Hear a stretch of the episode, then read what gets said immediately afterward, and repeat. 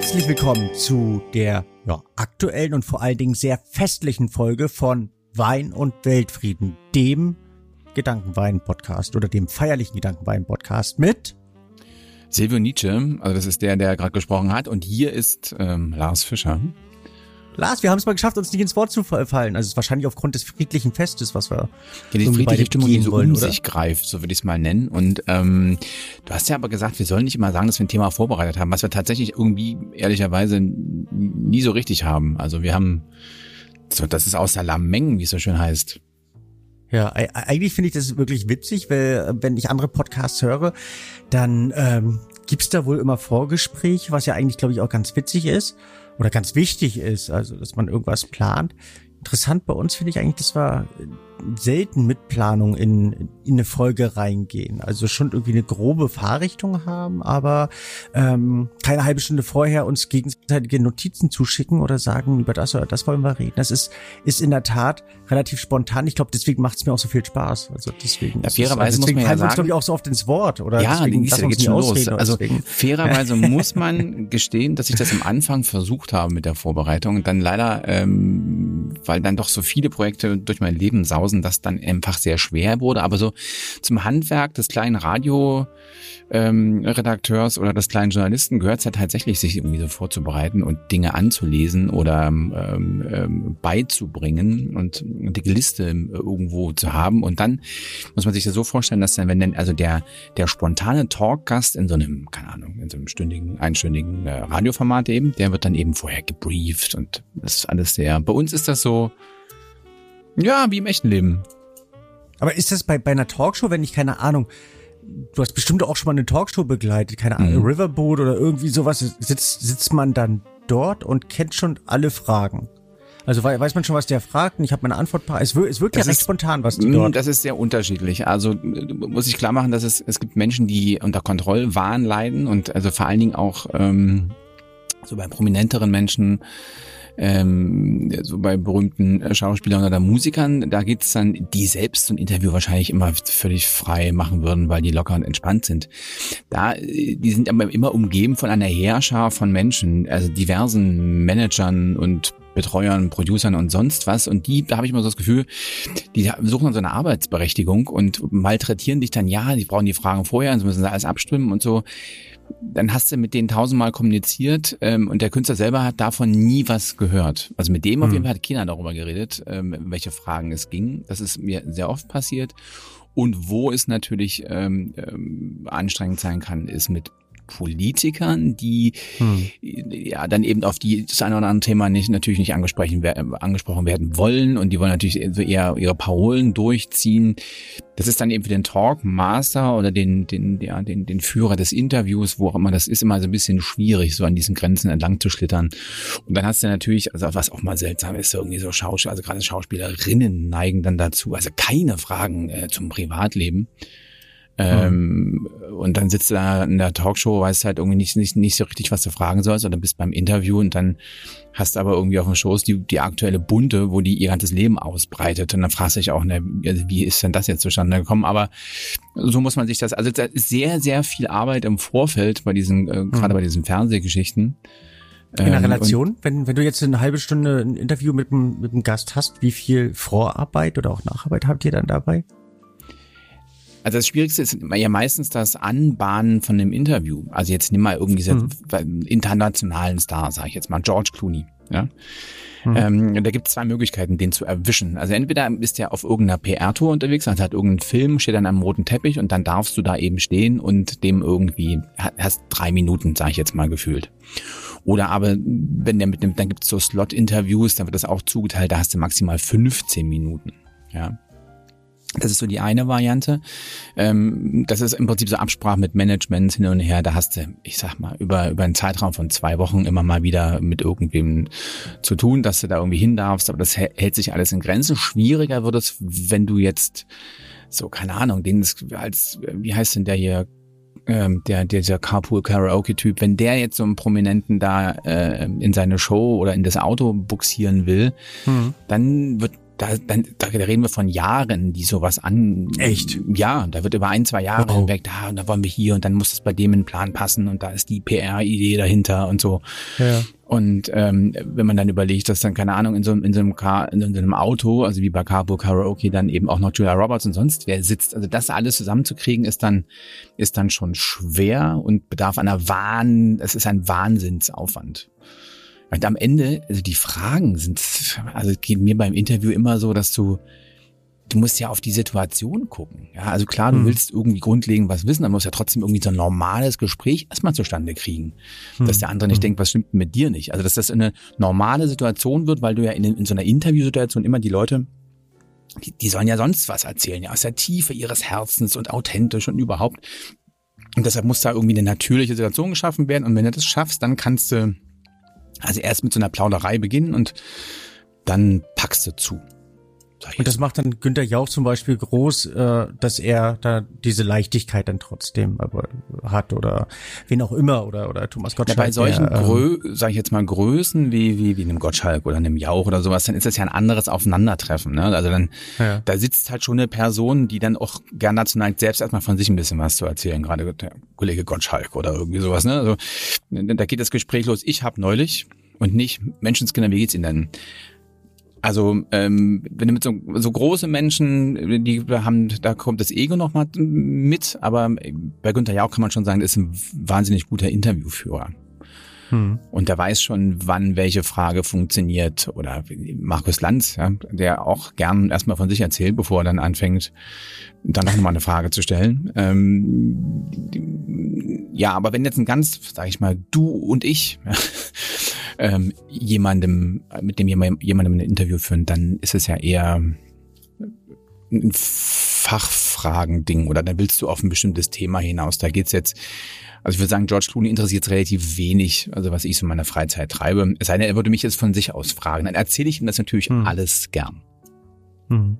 Gibt's da ähm, Koryphäen und äh, Schüler? Also jetzt so in der Weinwirtschaft ist ja so, du, du hast einen Weinstil und du siehst ganz genau bei bei anderen Winzern, ähm, dass die versuchen, diesen Stil irgendwie zu imitieren oder davon zu lernen oder eben ähnliche ähm, Charakteristiken in ihren Wein zu implantieren.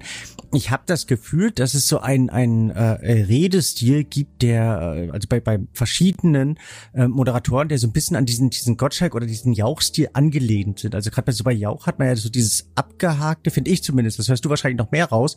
Abgehakte, dann so pausierte, überlegte, abgehakte und weißt wie ich meine.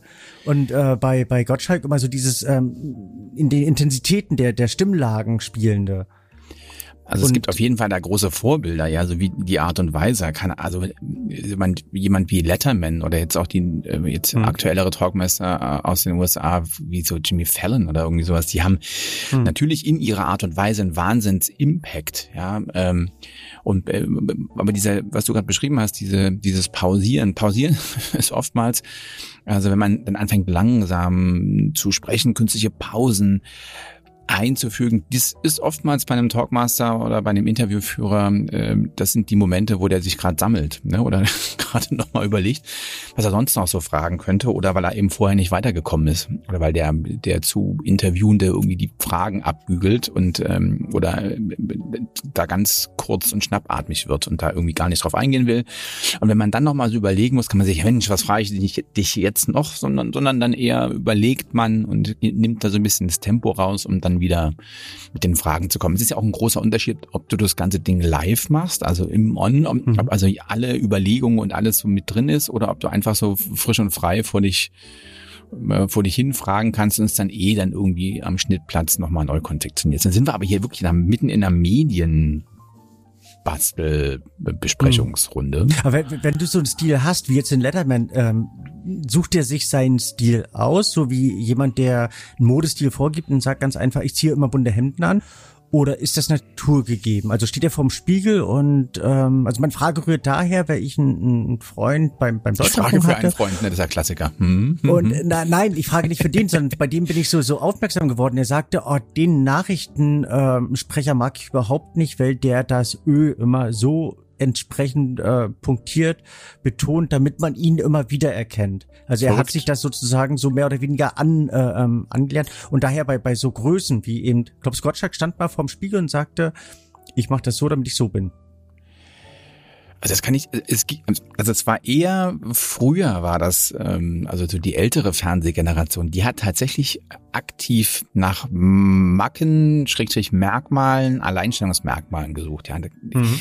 gibt's Leute, die haben dann irgendwie überlegt, was sie irgendwie optisch machen können und haben sich dann irgendwie Hosenträger angezogen, ja, so als Wiedererkennungswert oder sonst was mhm. für ein Kram veranstaltet, damit eben diese ähm, damit sie aus dieser Uniformität rauskommen, dass eben des Nachrichten oder des Fernsehgesichts im Allgemeinen, sondern dass da wirklich Person und Typ dahinter steckt und dass man die immer Obwohl man damals ja schon von Haus aus äh, eine Besonderheit war, wenn man im Fernsehen war. Ist ja nicht wie heute, wo jeder einen YouTube-Channel hat. Ja, aber das war trotzdem so, ich kenne auch diese alte Generation Fernsehmacher, die immer, ja, wir müssen dir noch das und das, du brauchst noch, na, du musst noch das und da, vielleicht musst du mal, ja, da musste immer noch so dieser extra, extra Kniff da irgendwie dazu. Da, da mussten ja auch immer alle singenden Paare mussten ja auch verheiratet sein. Also das waren ja, also äh, da war schon noch ein anderer Schnack. Heute, ja, also sicherlich versuchst du ab einem gewissen Moment ähm, vielleicht dir irgendeine Besonderheit zuzulegen. Wenn du aber richtig gut bist, erkennst du vor allem, dass, dass dass äh, dein eigenes Ich, also so authentisch wie möglich zu sein, das ist der Schlüssel zu dir, weil jeder ist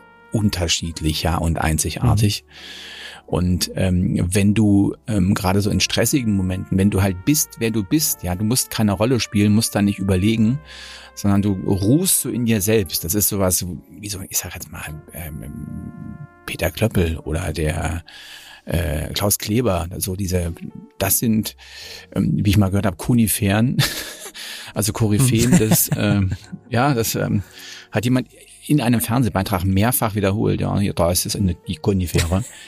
Ähm, also das sind so Koryphäen, die, denen du eben anmerkst, die ruhen in sich selbst, ja, die erschüttert hier erstmal nichts, sondern das ist deren Studio, ähm, mit wem auch immer die jetzt gerade verbunden sind und reden, also ob da jetzt irgendwie äh, Biden, also irgendein Kanzler oder irgendein Präsident, die sind, die ruhen in sich und werden dann irgendwie nicht aufgeregt mhm. und fahrig, sondern also vor, vor sowas habe ich Wahnsinns Respekt, ja, wenn da jemand so seine, mhm.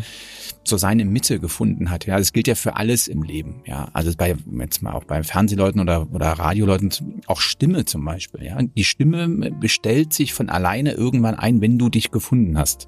Die rutscht mhm. immer tiefer und irgendwann sitzt das und dann bist du das. Ja, dann ist es nicht mehr, dass du eine Rolle spielst und irgendwie versuchst so und so zu klingen, sondern da ist das dann und leicht hysterisch darum schreist. Ähm, ja. ja, aber wir, wir wollen es ja bei uns beim, beim Podcast mehr oder weniger halten, so wie, wie Joko Winterscheid, ohne Proben ganz nach oben. Und ähm, letztlich reden wir über auch einen der, gute der Jungs, größten, ja, also auch bei den beiden, ja, ja. würde ich das mal sagen, die, haben ja dadurch gewonnen, dass sie sind, wer sie sind. Ja, ja. Und nur das ist genau das ohne Proben Ich, ich glaube auch über so eine so lange Strecke, also dadurch, dass das keine so ähm, Eintagsfliegen sind, die dann irgendwie, die haben ja damals im, im Schleim bei irgendwie MTV und Viva angefangen. Und, ja, legendäre äh, haben Formate haben die da gemacht. Und die haben dann ihre alten, also die Sachen, die sie da als als Knausel-Sausel äh, äh VJs irgendwie ausprobiert und gemacht haben, dann im großen Stil halt nochmal neu gemacht, ja, teilweise. Ihr mhm. ganze Ping-Pong oder Ratespiele oder nicht lachen oder irgendwie sowas. Das haben wir mhm. damals bei dem, ich weiß gar nicht, war das MTV oder war das Viva? Beides. Ähm, ich glaube, es war erst, ähm, einer, einer hat auch den anderen gekauft. Ich glaube, MTV hat Viva gekauft und dann sind die automatisch gewechselt. Ja, die, ja da hat man die Übersicht verloren. Das war irgendwie zu, schade. Ich mochte ja ZDF Nero dann irgendwie und ich fand also, super Sender. Also das hat ja unsere Jugend ähm, dermaßen geprägt und ich, ich habe es Kennst du noch Ray Cokes? Ja, das, das war ja so einer der ersten, der gesagt hat, was du ihm vorhin erste, gesagt ja? hast, der, die, die Menschlichkeit ist wichtig. Der hat irgendwie mal eine Moderation gehabt, wo er gesagt hat, du, ähm, normalerweise müsste ich hier lachen, aber es ist eigentlich alles scheiße und meine Freundin ist weggelaufen. Oder mein Freund ist weggelaufen. Ich weiß nicht, was er da vermisst hat, aber da fing er dann an, in der Sendung zu weinen, hat die ähm, todernst moderiert und mit sehr viel Gefühl. Und das war dann legendär. Und seitdem war ähm, seine Nachrichtensendung, glaube ich, oder seine Musiknachrichtensendung ähm, die totale Ausnahme. Ja, da kam noch Faxe, so von der Rolle, ne? Da wurde hier so der ja. Call-In wurde, da konnte man dem noch einen Fax schicken und dann haben alle irgendwelche verrückten Sachen gemacht. Ja, das war. Also wir müssen also eine Sache konstatieren, wir sind echt alt. Ja. Aber zumindest gleich alt, von dem her können wir das eben mit viel Respekt feststellen, das das das Schöne. Aber letztlich können wir ja dann ähm, auf viele Jahre der äh, des wohl einen der größten Moderatoren zurückblicken, dem Weihnachtsmann, ähm, der ja immer die vier, sehr sehr ähm, wertvolle Frage dann irgendwo stellte, na, wie war denn das letzte Jahr oder was wünschst du dir denn oder sag mal ein Gedicht auf. Und ähm, das ist ist ich weiß gar nicht, ob du das weißt, eine der Dinge, die uns immens verbindet. Also die, ähm, das war, waren so mit unsere ersten Momente oder Stunden. Ich glaube, wir haben uns irgendwann mal im äh, im, im, im Sommer, Herbst äh, kennengelernt und du hast mich dann irgendwie drei Tage vor Weihnachten angerufen hast gesagt, hey, ich koche und ich brauche Wein dazu. Und das war dann so im größten Stress, also es war bei dir so ein Querschuss. Und da habe ich zu deinem Weihnachtsmenü damals die Weine empfohlen und seitdem das eigentlich fast jedes Jahr beibehalten. Und äh, das, das fand ich immer so toll, also welch, welchen Aufwand du da betrieben hast mit deinem Hummer und Schnickschnack und Schnackschnack. Ähm, und dieses Jahr ist es wieder soweit. Ne? Da müssen wir auch nachher nochmal im Anschluss gleich nochmal drüber reden. Aber das ist eine andere Baustelle. Aber stimmt, du hast vollkommen recht. So ging es los mit uns beiden. Es war 2007, 2008 irgendwie. Kann, ja. Ich glaube 2007. 2007 du wirst recht haben. Uns, ich kann's dir, ähm, ich würde alles andere in eine Lüge, wenn ich jetzt äh, ja oder nein sagen würde. Du wirst recht haben. Aber es ist schon eine Weile, ja. ne? Ja, was noch mehr auf unser Alter einzahlt. Aber was ist denn jetzt mit dem Weihnachtsmann? Der ist ja jetzt auch alt. Was ist denn Wein und Weihnachten? Genau, also ich, ich habe mir in der Tat, also es ist ja ein der das Themen, die wir ähm, auch ganz bewusst versuchen anzugehen, weil es ja dann doch, äh, ich, ich finde es immer erstaunlich, also wie viele Leute ganz plötzlich feststellen, dass Weihnachten ist. Das ist ja, ähm, also weil es ja auch so ein variables Datum ist, ähm, ist das immer so eine ganz große Überraschung, weil es zwei Wochen erst vorher ausgerufen wird, hey, Weihnachten. Und ja, hoppala, ich, ich bräuchte äh, noch. Es geht einem, einem selber so. Und, und meistens mangelt es ja dann an Geschenken. Und für mich so immer die große Frage, wenn jemand eben mit, mit ehrlich Ansinnen reinkommt und sagt, ich, mein, mein, mein Bekannter ist ähm, Weinfreund und oder mein Freund oder mein Mann oder mein Sohn oder mein, mein, mein Vater und ich möchte ihm gerne etwas äh, für seine Weinliebe schenken. Also man kann natürlich auf der einen Seite Wein schenken oder eben verschiedene Gimmicks schenken. Und ich finde so diese Gimmick-Welt so, so dermaßen umfangreich, aber auch so sinnlos. Also ich bin da eher einer, der, der ähm, zum, zum Essentiellen neigt und eigentlich das braucht, äh, was man braucht. Und äh, wir hatten schon mal eine Folge, wo wir über Accessoires geredet haben, aber ich finde, letztlich braucht man nicht mehr als entweder gute Gläser, das finde ich äh, immens wichtig. Man braucht ein Kellnermesser, da kann man auch gerne ein zweites und drittes im Haus haben, aber eben kein zu teures, sondern ein relativ einfaches, dass man es eben auch, dass man sich nicht ärgert, wenn es verlegt wird. Ähm, ich habe eigentlich auch nie den Mehrwert in teuren Kellnermessern äh, irgendwo gefunden. Ja, doch, also ich, sie fassen sich schön an. Also vor allem die mit der Fliege, die fassen sich schön an, aber sonst sind sie, gebe ich dir völlig recht, einfach zu teuer. Aber gut. Dann, wenn, wenn man da Freude dran hat, anfassen ist ja immens wichtig. Also ich finde Anfassen total toll. Und äh, großer Fan von Anfassen. Und ähm, aber gebrauchen muss man es dann auch. Also nur anfassen ist auch nicht schön. Oder man hat so in der einen Hand das eine zum Anfassen, in der anderen Hand das andere zum zum Gebrauchen. Es kommt schon mal oft vor, dass ich quasi dann in der meiner Küche stehe und einfach nur das, das Kellnerbesteck in der Hand habe und es streichle und zufrieden bin, es wieder weglege und dein Kaffee trinkst und dann in den Tag startest. Genau. um mich, um mir morgens den Abend schon mal sozusagen Sagt ja irgendjemand, also wie äh, ein Tag kann nur dann perfekt werden, wenn er mit einem Glas Wein endet. Und wenn man sich da, nee, oder man kann sich nur auf einen Tag freuen, wenn er mit einem Glas Wein endet. Irgendwie war das, gab es so einen Spruch.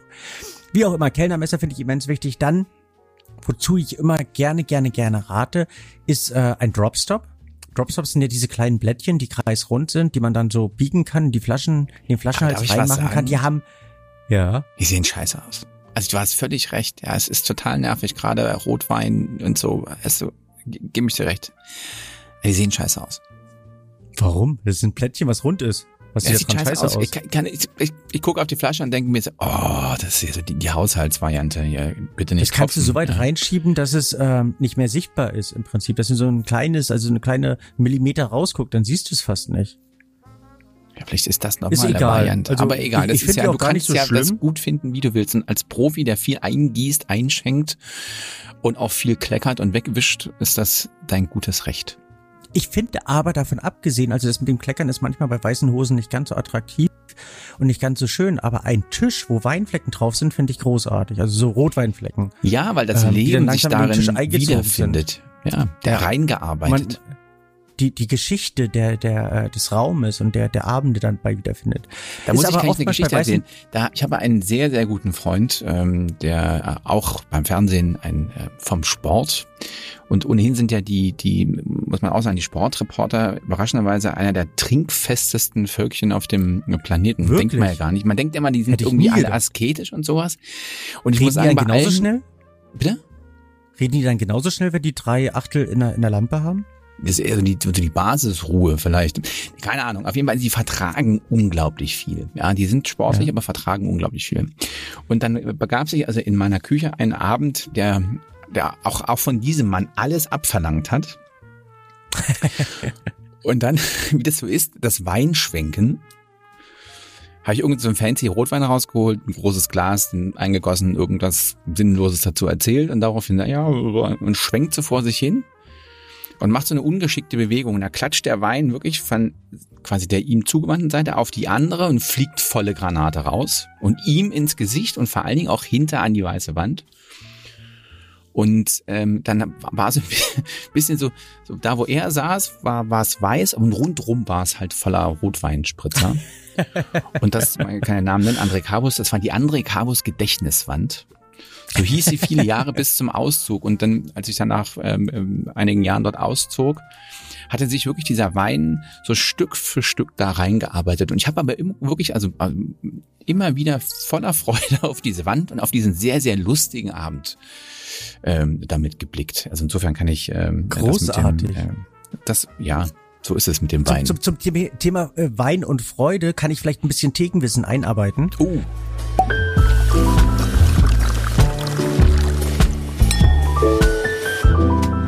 Und zwar ähm, von vielen sind ja äh, die engsten Freunde die die eigenen Haustiere, erzählt man sich ja. Und weißt du, weißt du, äh, was ein Nyang Nyang Nouveau ist? irgendwas sagt mir das, aber ähm, ihr müsst jetzt lügen. Wäre jetzt Quatsch. Finde ich so schräg.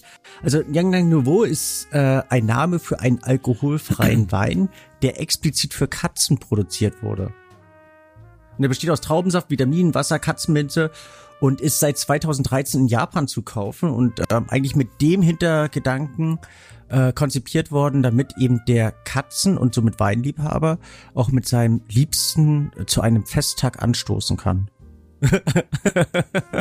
Rubrik Ende. Ja, da kann ich gar nicht so richtig lachen. Also muss man erstmal verdauen. Ja. Fand, fand, also hat mich erschüttert und ich fand. Ja, äh, fühlst du fand dich es sehr, allein, lade gut. deine also Katze ein, oder was? das, Ja, genau. Nyam Okay. Nyam Nouveau. Es ist Weihnachten. Ja, ähm, ähm, Also quasi, das, Dropstop das, ich- das ist mehr, mehr, mehr so Fun Fact als, als Thekenwissen. Also, es ist ja, also, wo, wo soll man da mit dem Wissen angeben? Na, zu Hause bei der Katze. Gut, die sich dann, wenn sie das gehört hat, auch erstmal einen Schnaps eingibt, oder was? Also, ich finde das okay. halt doof, weil, weil die Hunde sind dann eifersüchtig. Ach so. Hm. Ja, vielleicht sollten wir einfach jetzt, ähm, äh, vielleicht ein anderes Thema anschneiden. Gut, also, Also Dropstop, wir waren, wir waren ja beim ernsten Thema. Dropstop finde ich immens wichtig und ein Dropstop hat nämlich zwei Aufgaben. Zum einen, ähm, dass, dass man, dass es eben verhindert, wie der Name schon sagt, dass man tropft beim Einschenken oder dass äh, man keine, äh, den Wein nicht um, um, um sich herum verteilt. Zum anderen ähm, soll er den Flascheninhalt schützen, dass der Wein, der darüber fließt, nicht von dem ähm, Gleitmittel, was den Korken umgibt, damit er besser in die Flasche reinkommt, ähm, beeinflusst wird und somit eben äh, nicht nach dem, sondern nach dem Wein schmecken. Das wäre eine zweite, ähm, eine zweite Wichtigkeit bei dem Dropstop, weshalb ich auch immer, zumindest bei korkverschlossenen Weinen dazu rate. Dann finde ich einen Eiskühler, auch für zu Hause, immens wichtig. Und da unabhängig, ob man ähm, jetzt äh, sowas wie eine Manschette nimmt oder eben einen richtigen Kühler. Also ein Kühler sieht natürlich und dann am besten Stand, Standkühler. Also ich bin ein riesen, riesen Fan von Standkühlern. ist super. Wenn man die am Tisch stehen hat Wohnung, und aber riesig. Ja, aber es gibt verschiedene Formate und ich finde das eigentlich ähm, großartig. Und that's it. Mehr braucht man eigentlich nicht. Also alles andere ist ki äh, kinky und Quatsch und vielleicht, wenn man noch ganz, ganz, ähm, äh, ganz ähm, explizit etwas investieren möchte, dann wäre es ein Trichter und ein Filter, wenn ich gerne alte Portweine trinke oder eben durch einen Trichter ähm, gießen möchte. Und, ah, was ich vergessen habe, ganz schlimm. Oh. Eine Dekantierkaraffe. Ein Dekanter. Ein Dekanter. Also ich fasse nochmal zusammen. Also wir haben jetzt also vernünftiges Weinbesteck, ein Dekanter, dein Tropfstopf, dein, äh, genau, Gläser, äh, einen anständigen Kühler und einen Strohhalm. Gerne in verschiedenen Farben. Der in verschiedenen Farben. Da gibt es jetzt auch ein Glas. Also auch von den äh, großen Marken wie Riedel und Schotz Beadle gibt es jetzt ähm, ähm, äh, Glasstrohhalme. Das ist jetzt der neue, genau. der neueste heiße Scheiß. Und wie sieht es mit anständigen Weinen aus? Schenkt man Wein zu Weihnachten? Machen viele, machen erstaunlich viele, was ich grundsätzlich gar nicht so verkehrt finde. Aber dann, wenn man es, wenn man es verschenkt, finde ich, sollte es man, man sinnbehaftet verschenken. Also man sollte sich irgendeinen Aufhänger zu dieser verschenkten Flasche Wein aussuchen. Also es, ähm, es gibt ja oft Leute, die sagen, oh, ich weiß, der mag gern, aber ich weiß nicht welchen, ob Rot oder Weißwein oder eben ob kräftig oder leicht. Aber er mag gern Wein, also da. Rot wird ähm, gern genommen, das weiß dann, ich. Und dann drückst dem dann. Ja, das ist dann immer so hm. schwierig und, und es gibt eben so verschiedene ähm, also verschiedene Anlässe, die man irgendwie da, da suchen kann, dass derjenige irgendwie mal eine Südafrika-Reise hat und dann ist eigentlich total Bumpe oder gar nicht so wichtig, ob das jetzt ein, ein alter, ein junger, ein kräftiger, ein leichter, wenn man dann eine Geschichte mit diesem Wein verschenkt und eine Verbindung dazu, zu dem Wein letztlich auch aufbaut. Also, dass man entweder, wo der mal gewohnt hat, wo der geboren ist, wo der äh, am liebsten hinfährt, wo der seine Frau kennengelernt hat oder wie auch immer oder aus Jahrgängen, wo wo sie geheiratet haben, wo die Kinder geboren sind oder wenn man weiß, er er mag italienische Weine oder eben Wein zur zur ganze Schokolade ähm, oder damit einen Anlass verschenken, dass man einfach sagt, den Wein trinken wir dann und dann zusammen. Ähm, und das hat nichts nichts eigennütziges ähm, an sich, sondern einfach, dass man sagt, ich ich mache mir Gedanken. So oder was ich persönlich immer sehr, sehr, sehr gerne mag, dass man diese Flasche signiert, dass man eben ähm, etwas Schönes auf die Flasche schreibt, aufs Etikett schreibt. Es geht mir, ich weiß nicht, ob es dir genauso geht oder ob dein, dein Durchlaufkonsum zu hoch ist, ähm, dass ich oft vor dem Champrère stehe, eine Flasche rausnehme und sage, hm, wo kommt die jetzt her? Und ich habe mir ganz fest vorgenommen, mal ähm, mir äh, zu merken, was. Also, wenn, wenn man doch hier und da Weine geschenkt bekommt, dann ist es manchmal schwierig. Ich mag gerne gern in dem Augenblick nochmal an die Person denken, die eben beim Schenken an mich oder beim Kaufen an mich gedacht hat. Und daher, das irgendwie ähm, entweder mit, mit einem Silberstift oder mit einem Kuli aufs Etikett, lieben Gruß. Und dann ist man in dem Augenblick, wenn man den Wein trinkt, nochmal bei der Person und die Flasche eben nicht einfach in dem Sinne anonym zu verschenken. Also schenken mit, mit Bewusstsein, mit Geist. Das braucht ja gar keine also, Tiefen- oder Ahnenforschung sein, sondern einfach, dass man, dass man sich Gedanken darum macht. Ich habe ein ähnliches Projekt andersrum gemacht. Also ich habe ähm, äh, war beseelt von der Idee, quasi äh, alle Menschen zu verewigen, mit denen ich die Flasche getrunken habe. Und dann, ähm, und wenn das ein guter Wein war, also habe hab dann äh, gedacht, okay, das sind die 100 besten Weine meines Lebens. Und mhm. jeder, mit dem ich dann, also äh, wenn der Wein gut war und irgendwie bemerkenswert oder wenn der Moment großartig war, dann mussten abends dann, also es waren ausschließlich Weine, die in meiner Küche getrunken wurden, mhm. musste sich dann dort jeder verewigen. Das hatte dann aber irgendwie so ein bisschen was, also schlussendlich so ein bisschen was Messihaftes, dann, äh, wenn in deiner Bude halt irgendwie 150 Flaschen rumstehen. Leere, wohlgemerkt. Ähm, auch wenn da überall ganz lustige Sachen drauf standen, ähm, ähm, habe ich eines Tages dann doch, also ich hing da irgendwie eine Weile dran, aber ähm, habe ich sie dann doch ja. dem Glascontainer überantwortet. Aber welchen dieser Weine würdest du mit auf eine einsame Insel nehmen oder wenn du deinen pa Koffer packen würdest und du könntest einen dieser imaginär noch gefüllten Weine äh, oder Flaschen mit in diesen Koffer reinpacken für eine deine letzte Reise auf irgendeine Insel. eine meine letzte Reise.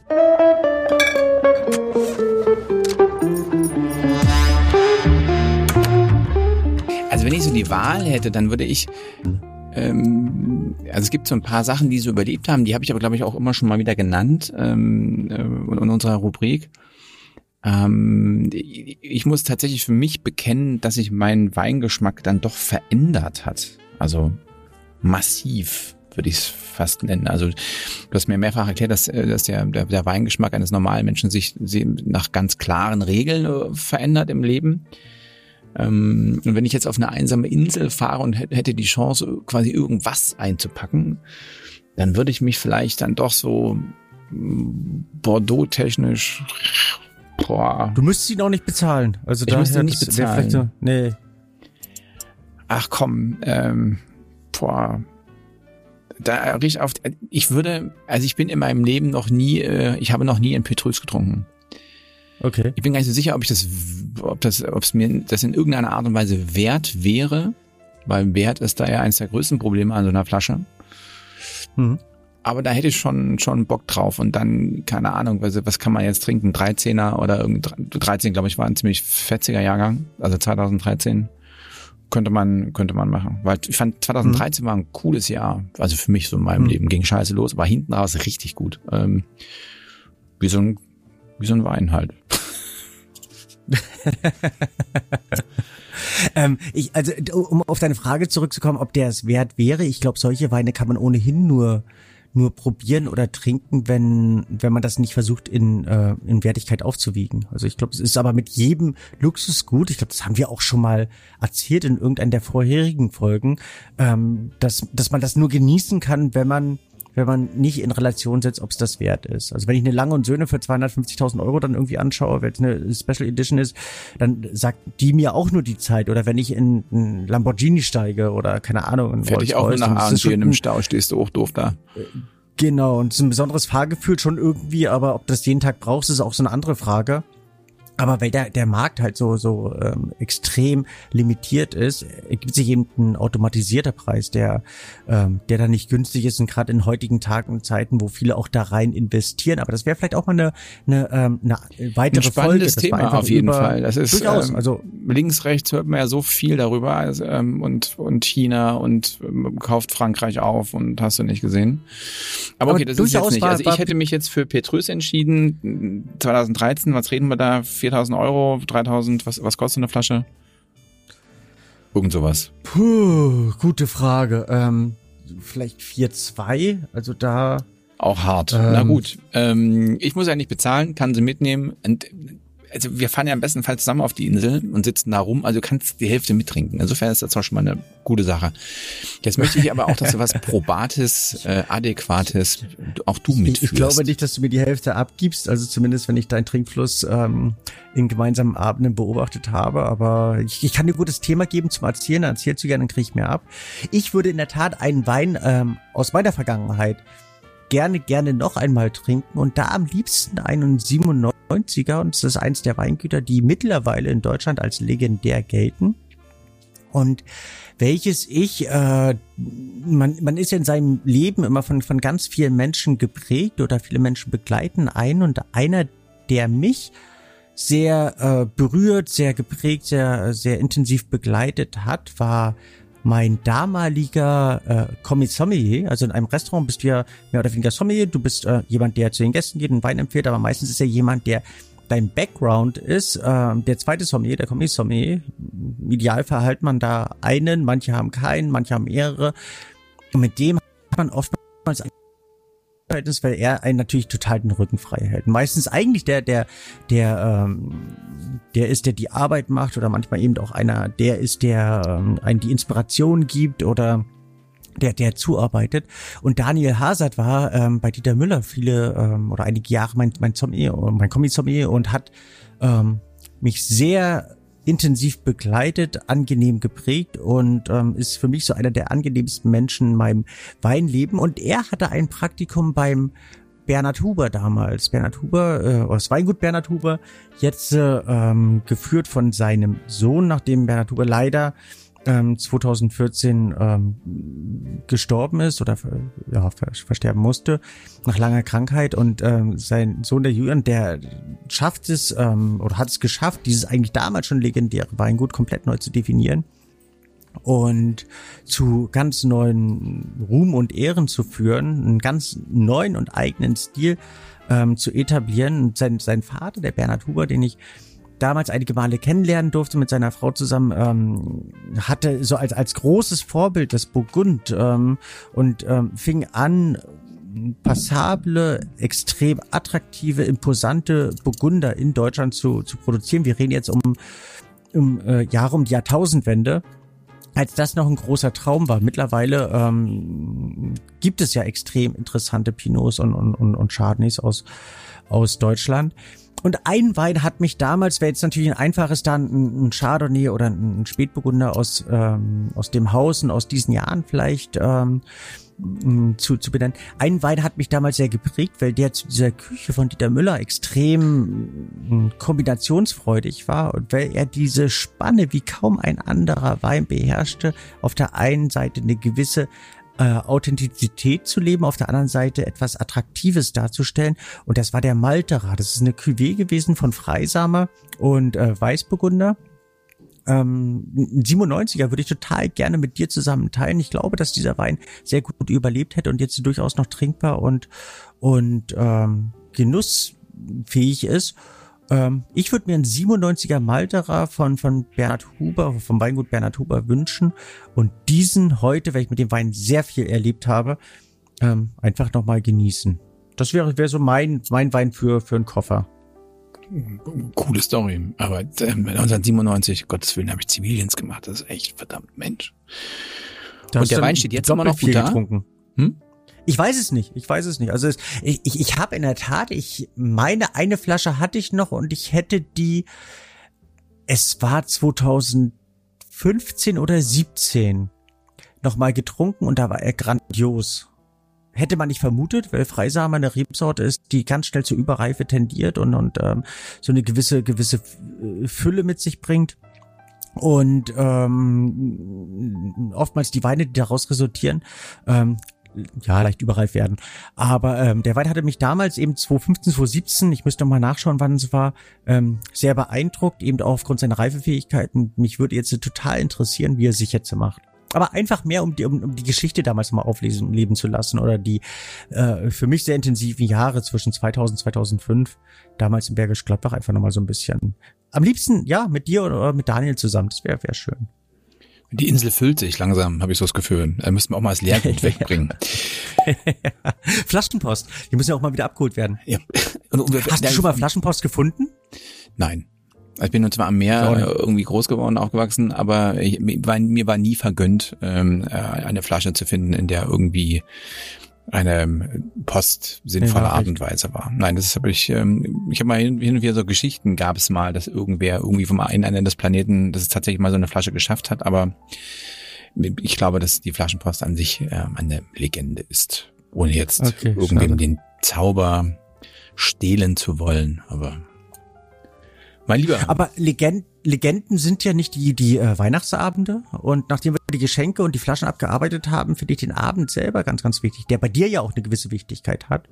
Und die entsprechende Weinwahl dafür. Hast du da Parameter, wo du sagst, für dich selber, also trinkst du besonders ähm, teure Weine, besonders exquisite Weine, besonders ich finde, muss ähm, das ja mal, also muss geschichtsreiche das, Weine? Also, also ganz wichtig finde ich ist, also weil dieses Jahr ist es mal wieder so, dass ich koche. Ähm, ja. Wir haben das in den letzten Jahren meistens so gemacht, dass wir ein fertiges Menü uns irgendwie haben liefern lassen oder das geholt haben, um dann eben den, den, den Aufwand so ein bisschen in Grenzen zu halten. Ähm, dieses Jahr irgendwie nehme ich mir ganz viel Zeit. Also ich nehme mir richtig einen Tag frei, um zu kochen und äh, weil das irgendwie dieses Jahr war, war ich wahnsinnig viel auf Reisen und äh, habe irgendwie gar nicht so meiner Leidenschaft, die mich auch entspannt, ähm, irgendwie frönen können. Und deshalb braucht man erstmal auch ordentlichen Kochwein. Das ist übrigens sehr wichtig.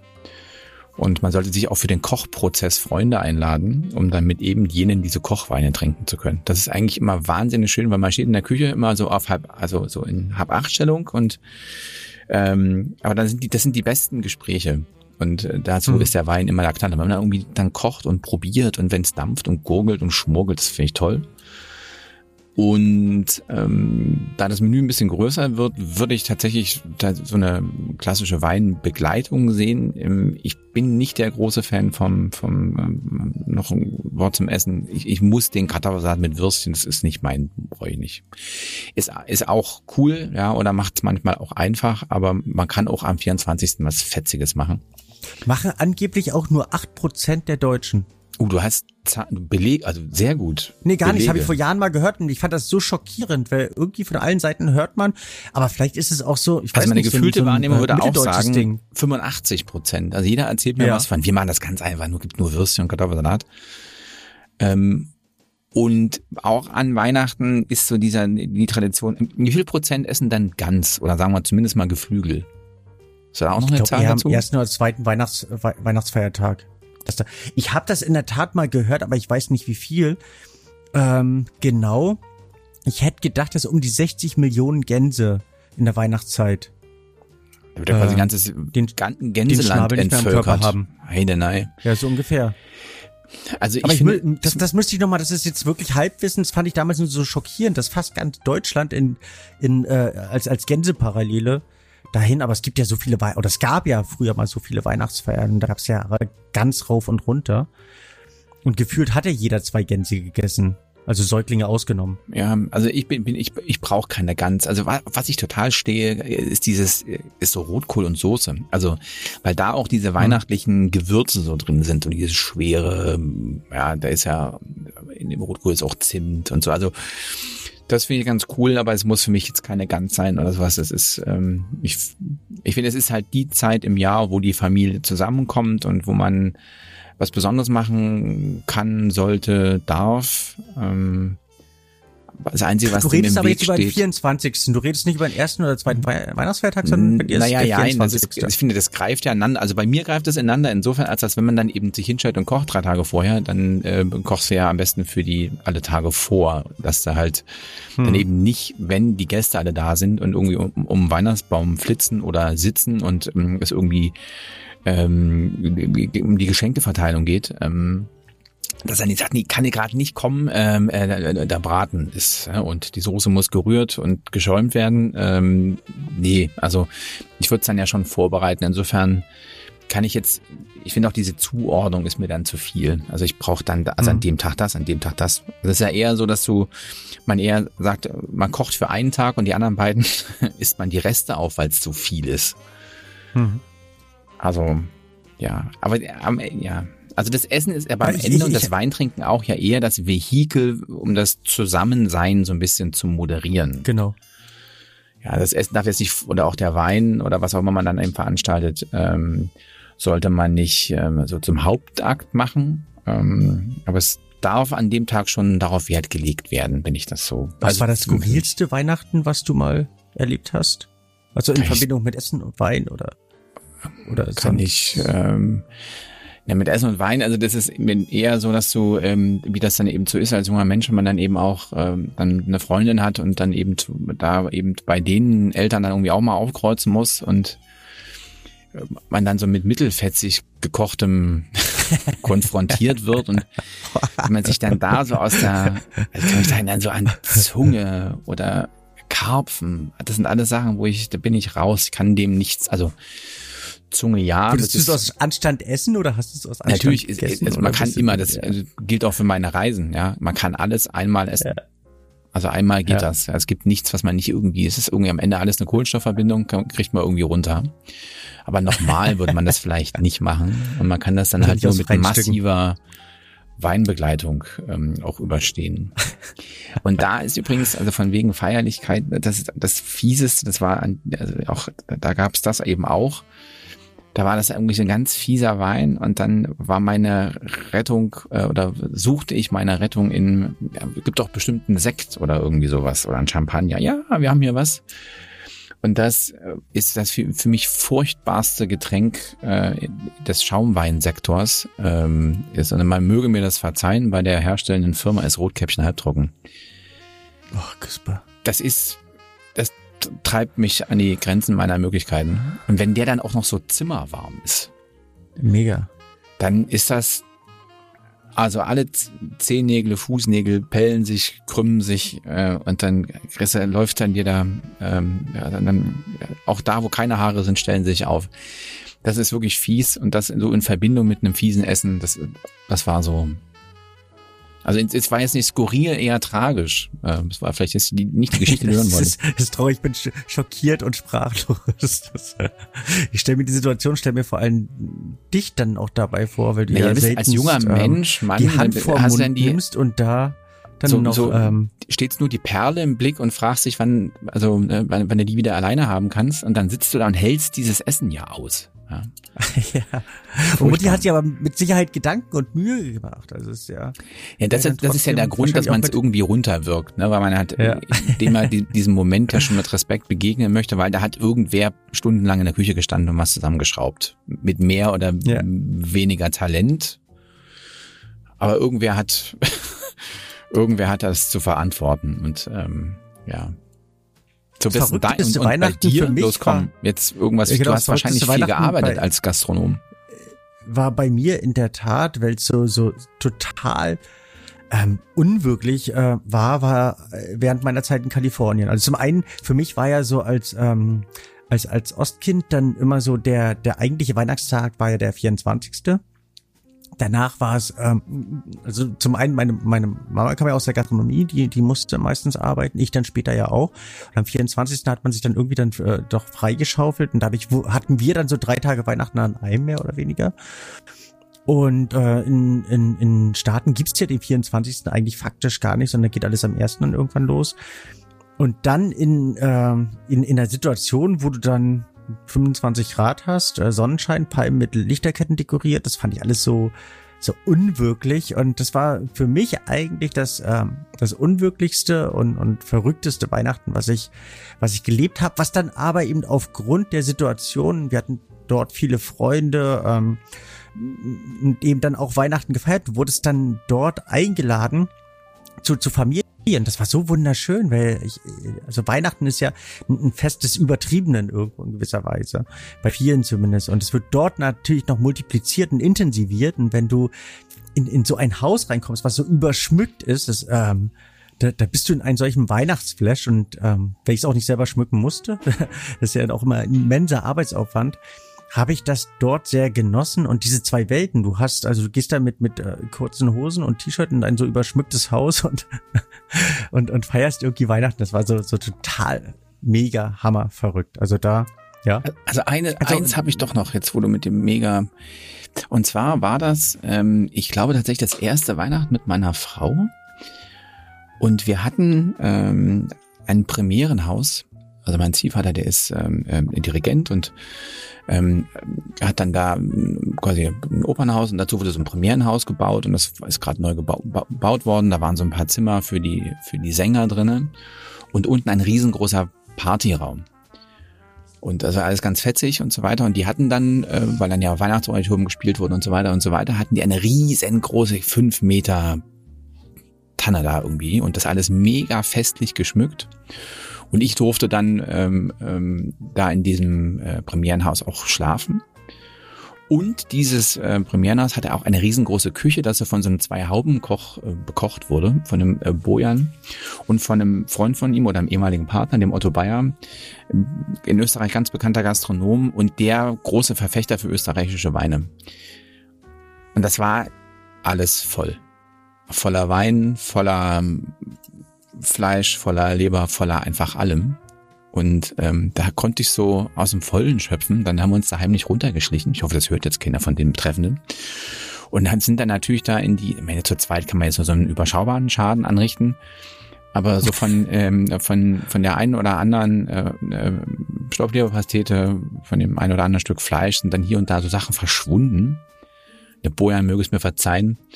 Und wir hatten ein, also das war das lokulisch, kulinarisch geilste Weihnachten ever. Weil wir konnten da irgendwie gefühlt zwei Tage lang ging alles. Ja, und zwar war großartig. Danach war eine riesengroße Party, für die das also alles 200 Leuten so auf, auf Top-Niveau. Und da Wow. fiel es jetzt nicht Ja. auf, dass da hier und da was fehlte. Glaube ich einfach mal. Den Schaden konnte der kleine Lars nicht anrichten, der. Nee, so viel, also trotz Hunger und Appetit ähm, ging das nicht. Also auch weintechnisch steht sich das alles in Grenzen, aber da waren fetzige Sachen dabei. Aber gut, Cool. ähm, wir sind ins Plaudern der, gekommen. Der, der Weihnachtstag, also und der äh, Weihnachtstag. die Weihnachtsauswahl und ich bin ja wir jemand, müssen jetzt, wir müssen uns der, beeilen. Also ich muss hier mal auch als, als ähm, äh, Medienmacher kann ich darauf hinweisen, wir so, diese, es gibt so magische Grenzen. Zeit, ähm, Zeit, Zeit, ja. Wir müssen, wir müssen uns, ähm, wir haben Erfahrungswerte, was Podcastlängen betrifft, Silvio. Wir müssen uns sputen. Also der Tag, wa- was war jetzt die Frage? We we weniger ist mehr, finde ich. Also um das Ganze zu komplettieren. Also ich finde nicht von der, vielleicht von der Menge, da kann man schon ähm, ausführlich planen und eben auch in die nächsten Tage planen. Also ich finde, man sollte einen Haupttag haben und gerne dann sich eben auch Gedanken um den Wein machen, von mir aus zu jedem Gang einen Wein aussuchen. Man Herrlich. muss die Flaschen ja nicht alle leer trinken. Man kann dann ja einfach auch in den Folgetagen die Weine nochmal nachprobieren. Das ist das Schöne. Und, das Und, würde ähm, mich noch zu den Weihnachtsgeschenken bringen ähm, oder den sinnvollen Geschenken. Das ist der, ich weiß nicht, wie nennt man das, Vakuumstopfen, Mhm. wie nennt man das? äh, äh, Vacuvar heißt das, ähm, also die Firma heißt Also- Vacuvar und die haben so ein, ähm, gibt's ja von verschiedenen. Plastikstopfen, Vakuum ziehen, Wein hält ewig. Das wäre noch, also um, also das wäre für den 24. ein perfektes Geschenk, um dann all die geöffneten Weine auch die nächsten Tage noch. Was ja auch kein Geld kostet. Also jetzt bei, bei, bei Karaffe und bei Gläsern ist man schon im, im äh, äh, äh, ja, etwas exponierteren Bereich, wenn es gute Qualitäten sein sollten. Beim Dropstop, beim Vacuvar, beim Kellnermesser kann man gut mit unter 10 oder um die 10 Euro, also das Ganze handeln und somit ähm, da eben trotzdem eine Wertigkeit, die immer wieder verwendet wird, einfach ähm, darstellen. Aber ähm, So, gerne Wein, zu jedem also Gang, auf jeden Fall zu jedem Gang ein Wein. und genau. Und ich finde auch, dass äh, ent- entweder macht man eine besondere Flasche auf und genießt die dann, die man schon lange im Voraus plant, oder weniger ist mehr. Und wenn man mit der Familie zusammen ist, dann ähm, braucht es eben nicht der Chateau Schlag mich tot für 290 Euro sein, sondern es reicht ein vernünftiger Wein zwischen, keine Ahnung, 15 und 40 Euro. Was auch nicht wenig Geld ist, aber ähm, ich, ich finde da eben auch, dass ein gewisses Maß halten sehr wichtig ist, weil der Wein bekommt in diesem Augenblick nicht diese Aufmerksamkeit. Man redet mit der Familie, man, man konzentriert sich aufs Essen und der Wein ist mehr oder weniger ein Supporter, ein untermalendes Element, ein begleitendes Element und sollte auch nicht zu viel Raum einnehmen. Das siehst du, glaube ich, da, aber da sei als Tipp finde ich noch gegeben. Also wenn man, wenn die Familienverhältnisse schwierig sind oder die die Oma oder die die, die Mama immer zu viel redet oder irgendwie sowas, dann kann der Wein auch helfen. Also erstens, indem man vielleicht Stimmt. allgemeine Stimmungsheber, aber vor allen Dingen auch, ähm, wenn man dann Weine hat und sich irgendwie was überlegt hat, dann auf jeden Fall die Geschichten zu den Weinen erzählen, ein Wort zum Winzer oder Richtig. irgendwie sowas, weil dann gleicht das so ein bisschen, das ist der, ne, ist der, vorhin schon gesagt, das Essen und das Weintrinken so ein bisschen das Vehikel und dann nutzt man diesen Moderationsmoment, um vielleicht, äh, hört auf zu streiten, ich sage jetzt mal, ich sage jetzt mal ein Wort zum Wein. Genau. Ja, also das kann auch Getränk des helfen. Friedens. Und ich finde, dass es grundlegend immer großartig ist, wenn, wenn jemand zu einer Flasche Wein, die er irgendwie gekauft hat und hinstellt, irgendwie ähm, was sagt. Ähm, ähm, erstens mal, wenn man spürt, okay, der hat sich darüber Gedanken gemacht, der kann ja auch falsch liegen, ja, aber er hat sich, oder kann auch scheiße schmecken, aber er hat sich irgendwie was dabei gedacht. Und ähm, was ich immer toll finde, wenn jemand zum, zum Winzer und zum Macher was erzählt und sagt, weil man dann tatsächlich was lernt. Also ob man den Wein wieder trinkt, keine Ahnung, aber, aber lernen kann man ja nie genug. Und in dem Moment ähm, bringt man dem Ganzen auch so ein bisschen Respekt entgegen, also ein bisschen mehr Respekt, als wenn man den einfach so sich hinter die Binde kleistert. Ähm, das finde ich toll, kann ich nur empfehlen. Und man Es schafft es eben auch dem, dem eigentlichen Abend verschiedene Ebenen zu geben. Also wenn nicht nur einer der, der Gastgeber ist, sondern jeder im Prinzip ein bisschen was zu erzählen hat, das finde ich ganz wichtig. Ähm, und wenn, wenn äh, man eben damit die Geschichten auch ablenkt oder eben auch so ein bisschen umleitet oder eben auch dann, dann damit Tools hat, um den Abend so ein bisschen zu bereichern und jeden an diesem Abend teilhaben zu lassen. Daher finde ich es eben doch ganz gut, dass es nicht nur ein ähm, Weinsupporter gibt an diesem Abend, sondern jeder vielleicht ein Fläschchen mitbringt. Ja, kur kurzum, ein Hoch auf das zivilisierte Weihnachten. Kann man das, Großartig. wäre das so die Formel? Das wäre wär großartig. Ich hätte noch einen Geschenkewunsch. Also äh, meine Frau sagt ja immer, wünschen kann man sich alles. Und ich würde mir auch gern was wünschen. Also ähm, ich würde mir neben einem Tesla vielleicht äh, wünschen noch, dass, ähm, dass, dass wir abonniert werden, dass wir, ähm, dass unsere Zuhörer uns ähm, vielleicht auch bewerten, kommentieren, begleiten ähm, und uns folgen. Das, das würde ich mir wünschen, so als kleines Geschenk für uns. Dem kann ich mich nur anschließen, wobei ich finde, dass wir schon Wahnsinns-Feedback haben aus so unterschiedlichen Ecken. Das ist unglaublich. Großartig. Ähm, Toll. Da wäre es, war nochmal Zeit, Danke zu sagen. Und ähm, ähm, ja, gerne mehr. Und mit mehr melden wir uns alsbald wieder. Ähm, Und bis dahin würde ich mal In diesem sagen. Sinne ein tolles frohe- Weihnachtsfest. Oder wie, wie, wie, wie hieß denn der nochmal? Ulrich Wicker hat immer gesagt, ein grusames, also ein grusamen Abend oder ein grusame Weihnachten.